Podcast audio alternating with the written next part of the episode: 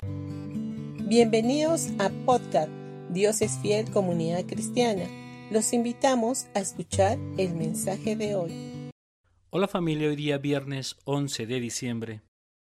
Habíamos dicho los días anteriores que la obra de la redención es mayor que la de la creación. En el antiguo pacto, todo aquel que cometía pecado debía presentar una ofrenda u holocausto. Pero dicha ofrenda no tenía valor permanente. Los sacrificios debían de ser presentados una y otra vez. Ahora, el ser humano tenía plena conciencia del pecado. La diferencia en el nuevo pacto es que Jesús hizo un sacrificio una sola vez y para siempre, y con esto nos limpió todos nuestros pecados, tanto los pasados como los presentes y los futuros. Es más, cuando Cristo murió en la cruz hace más de dos mil años atrás, todos nuestros pecados estaban en el futuro. Gracias a la obra de Cristo, hoy en día podemos tener una conciencia de justicia delante de Dios. Por eso, podemos estar muy agradecidos a Jesús por su obra redentora. En la ley de Echejita, que es una ley de sacrificio ritual de los animales en el Antiguo Testamento, estaba reglamentada para evitar el dolor al animal que había de ofrecerse en sacrificio. Sin embargo, la Biblia nos dice que Jesús sufrió grandes dolores antes y durante la obra de la cruz. A menudo se ha tratado de representar en distintas películas los padecimientos de Jesús en la cruz, pero ninguna de ellas refleja lo que realmente sufrió. Cuando cargó sobre sí todas nuestras enfermedades y fue abandonado por su Padre a causa del pecado de la humanidad. El sacrificio perfecto de Jesús nos concede perdón completo para siempre. Su sangre nos ha lavado de todo pecado.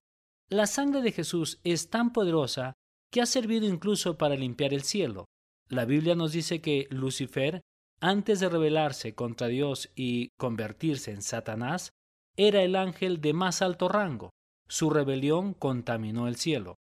En relación al sacrificio de Cristo y estableciendo la comparación entre el tabernáculo de Moisés y el tabernáculo celestial, la Biblia nos dice lo siguiente en Hebreos capítulo 9 versículo 23. Por esa razón, el tabernáculo y todo lo que en él había eran copias de las cosas del cielo, debían de ser purificados mediante la sangre de animales, pero las cosas verdaderas del cielo debían ser purificadas mediante sacrificios superiores a la sangre de animales. En la tierra podían ofrecer sacrificios de animales para la purificación de los pecados.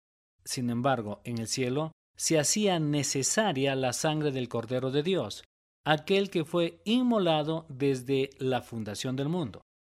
Cuando Jesús resucitó, le dijo a María que no lo tocara porque todavía no había subido a presentar su sangre a su Padre. La sangre de Jesús nos limpia de todo pecado. Es tan poderosa que sirvió inclusive para limpiar de una vez y para siempre la impureza que había ocasionado Lucifer en el cielo. Cuando participamos de los elementos de la Santa Cena, el pan que representa el cuerpo molido de Jesús para nuestra sanidad, y el vino que representa su sangre derramada por el perdón de todos nuestros pecados, estamos recordando su sacrificio en la cruz. Él es el Cordero perfecto inmolado desde la fundación del mundo. Ahora la Santa Cena debe de traer a tu mente el sacrificio que Jesucristo hizo por ti en la cruz, y que es más que suficiente para nuestra salvación y justificación. Cuando entendemos que Jesucristo nos justificó delante del Padre, desaparece de todos nosotros la conciencia de pecado. Bendiciones familia de Dios es fiel, que tengas un día bendecido. Hasta mañana.